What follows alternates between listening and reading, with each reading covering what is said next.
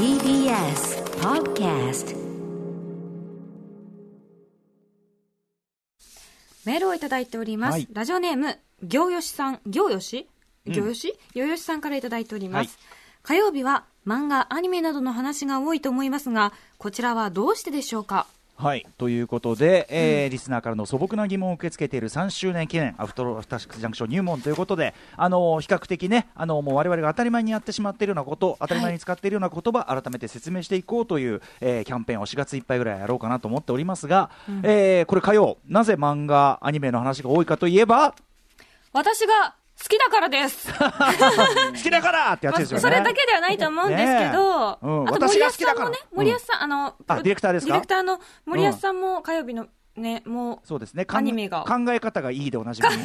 考え方がいいでおなじみ、ディレクターの森保君ですね。いい人ははい。い人です。はい。なるほどね。うん。まあアニメそうですね。で、あのーまあこの番組を始めるにあたって僕あの前身番組 UK のシャッフルってありましたけど、もちろんあの、アニメ作品でも好きなのありますし、漫画も全然、あの読みますし、まあよすごい読んでた時期もあるはあるんだけど、うん。あの原稿のそういうシーンとかにそこまで詳しいわけじゃないので、なんていうの僕が弱い部分をやっぱね宇垣さんカバーしてくださるという目論見みももちろんあって。私なんて全然、全然なんですけれども、何をおっしゃいますやらこれねでも好きっていうそうそうそう気持ちでも好きは嘘はない。うん、好きか好き好きの熱量が濃いってことが一番大事ですか？ら知識よりそっちが大事だからそれはねあ、熱量は本当に。そういうことですよ。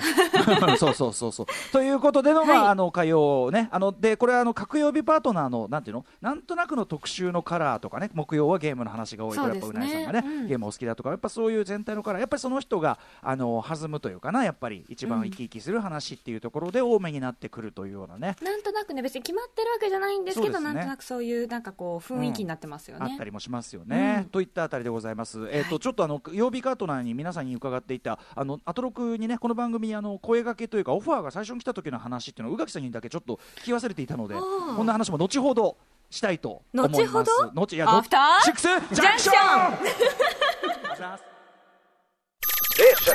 After Six Junction. 4月20日火曜日、時刻は6時2分になりました。ラジオでお聞きの方も、ラジコでお聞きの方も、こんばんは。TBS ラジオをキーステーションにお送りするカルチャーキュレーションプログラム、アフターシックスジャンクション、通称アトロク。はい、えーパーソナリティは私ラップグループライムスターの、えーメンバーであります歌丸でございます。本日は所属事務所都内某所にある、えーち ちっぽけな事務所、えー所属事務所。ただ赤坂には程近いということではい、ですね。はいそれによりリモート放送も比較的楽になっております、えー本日はリモート出演してます。スタープレイヤーズ会議室からリモート出演中ライムスター歌丸です。そして火曜パートナーの宇垣美里です。はい。赤坂におります。ね、ということで宇垣さん、まあ、漫画、アニメ、あとはまあミュージカルとかね、お好きなものがいっぱいあるという宇垣さんでございますが、あのー皆さんにね、あのーまあ、順繰りにというか、なんとなく伺ってきた、そのアフターシックスジャンクション、この番組にうん。声がかかった時の状況っていうか、そういういきさつみたいのは、これ、宇垣さん、覚えてらっしゃいますか、いきさつとかは全然おぼわかんなくて、うん、ななんで声かかったか分かんない。わかんないです。決まったよって、あの、その時の、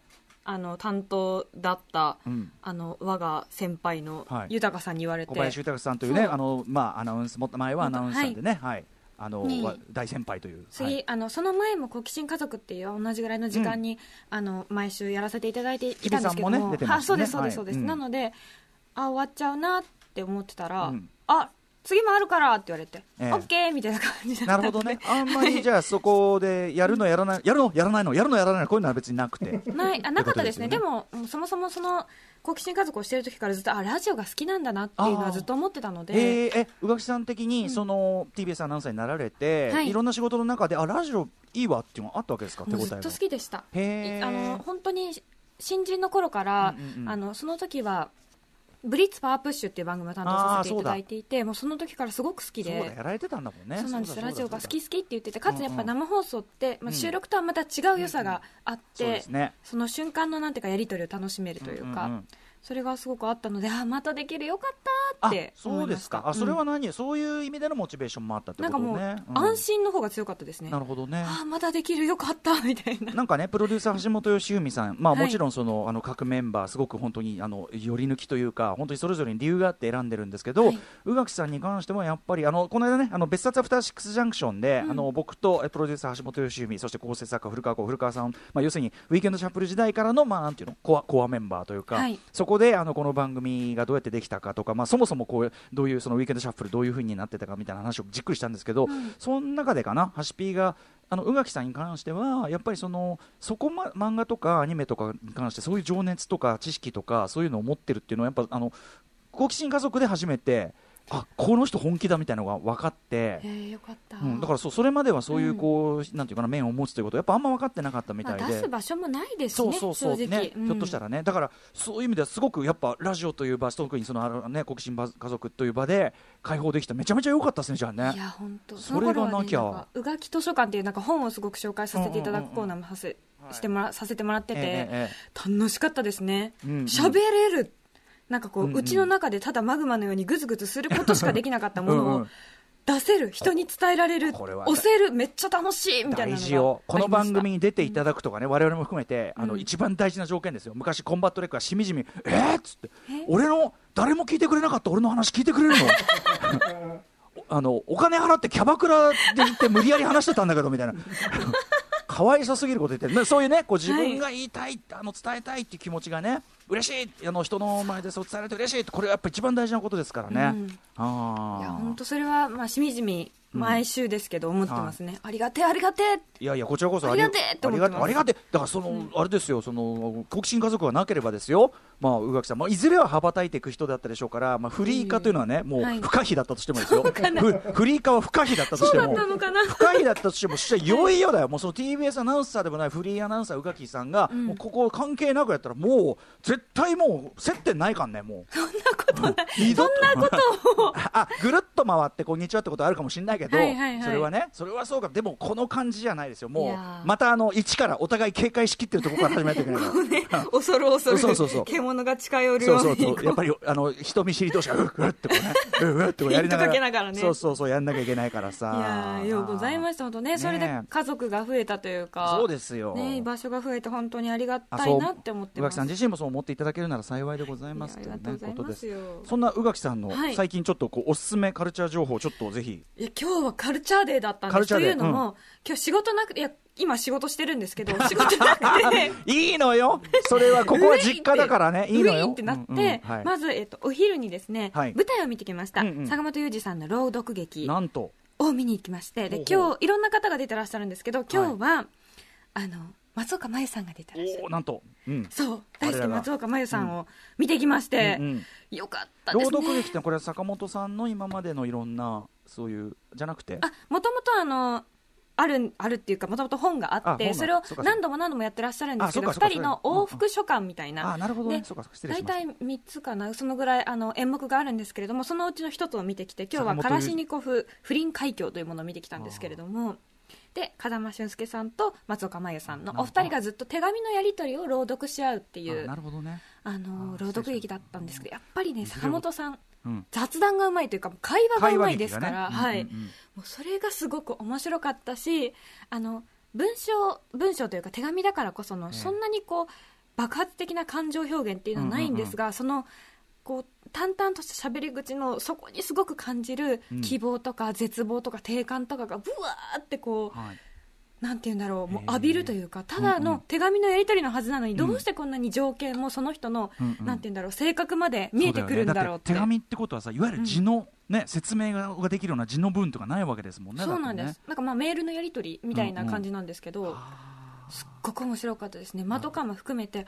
あとまあ声がいい、ーうんうん。うんあお二人ともね、まあはい。い、ずれ大人の芸達者ですからねこれはね。いや素晴らしい時間を過ごさせていただきました。あすごいメンツがすごいねやっぱねそうなの,、もはあの私高橋一生さんと酒井若菜さんのを見に行ってきたんですけどあらまあもう。これも良かった。なんて贅沢な。そうなんです。あしかも音楽は諭吉佳作面なんだそうなんです、うん。その間間にちょっと曲が入ったりとか始まる前に、あのかかったりしてるんですけれども。すごいねこれメンツの豪華さもすごいですけどねあ本当にねこれはあの毎回見たいなって思うやっぱり朗読劇だなって思いましたね、あの坂本裕二さん大ファンのですね筋金リーダーファンのあのマネージャー長内さんが深く深くうなずいて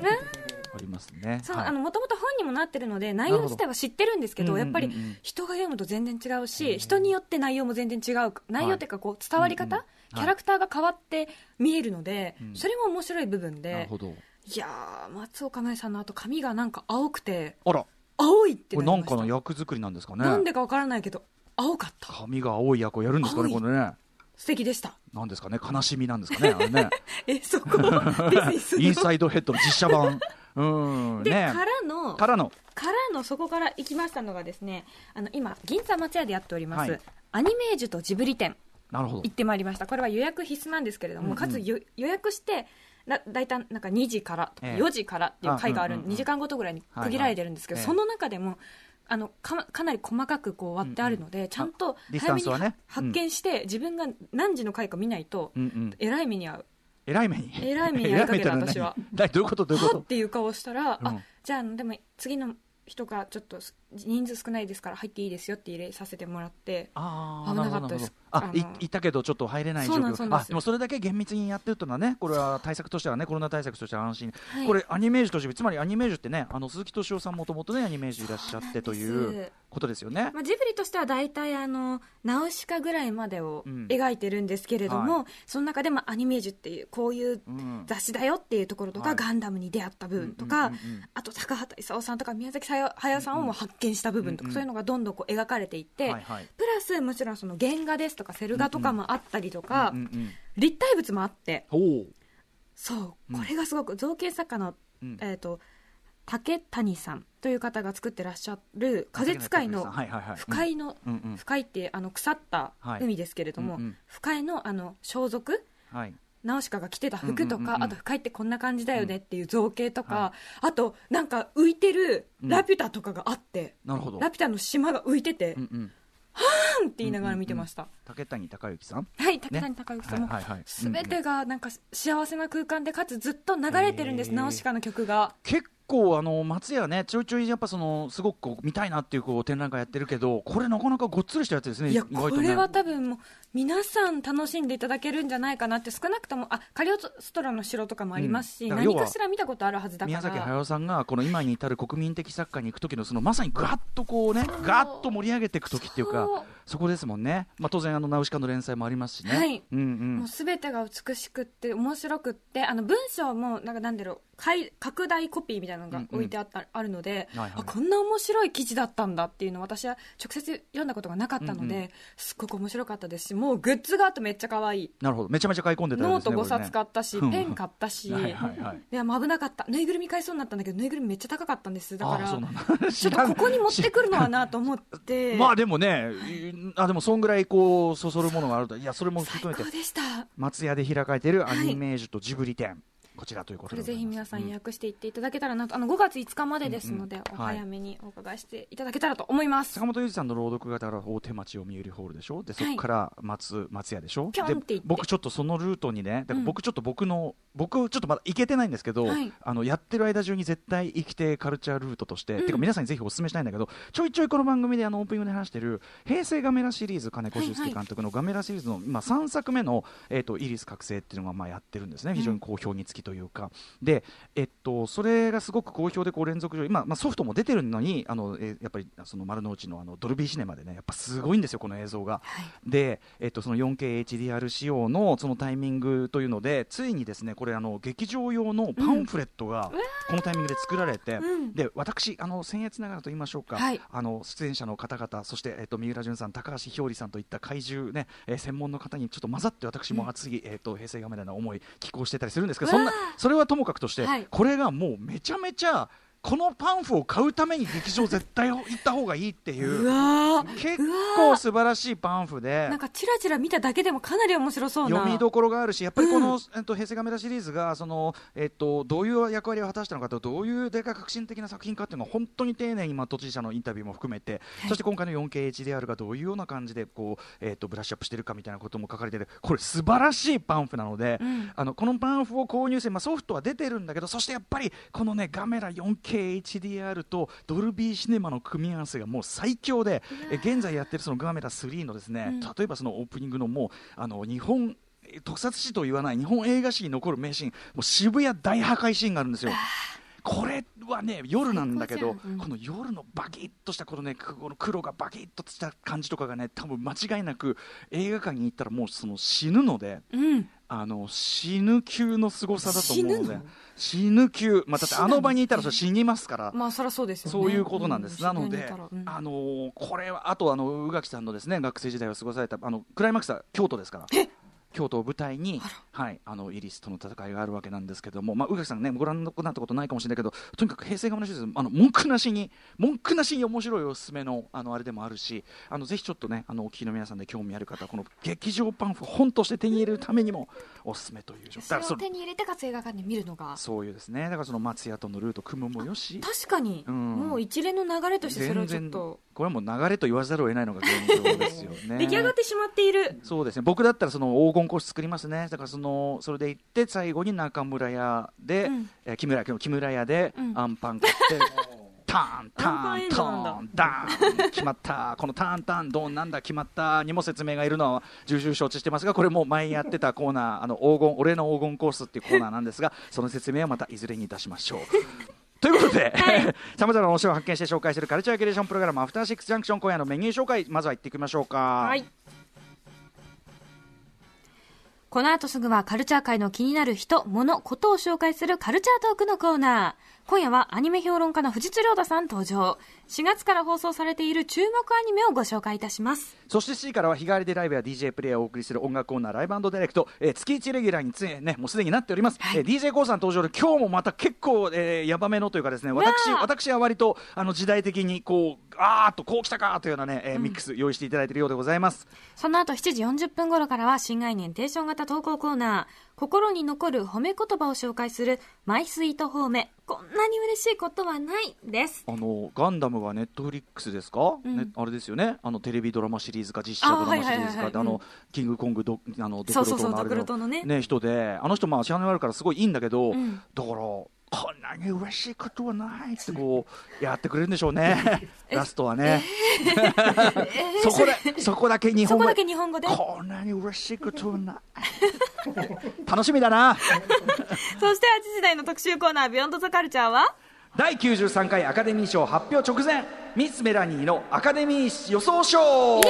いしょ。はい日本時間で来週4月26日月曜日に発表される第93回アカデミー賞の結果予想祭りえー予想を披露してくれるのは前回の第92回では24本部部門中えー17部門を的中させ、えー自身の予想メソッドをまとめた本を出してこれがまためちゃめちゃ売れているという、えーガチのアカデミーウォッチャーミス・メラニーさんです、えー今回は新型コロナウイルスの影響で異例続きの開催となりますが、ノミネート発表された際今年はちょっとねあのよメソッドなんていうか彼女の今までのその予想メソッドが通用しながら非常に難しいというようなね、えーここいうことをおっしゃってましたが、はい。えーあれから1か月経ってミス・メラニーさんこの1週間前になって予想がどうなったのか最終予想手前、えーじっくりお話を伺いたいと思います。勉強させていただきます、番組への感想や質問などリアルタイムでお待ちしております。アドレスは歌丸アットマーク TBS.CO.JP 歌丸アットマーク TBS.CO.JP まで読まれた方全員に番組ステッカーを差し上げます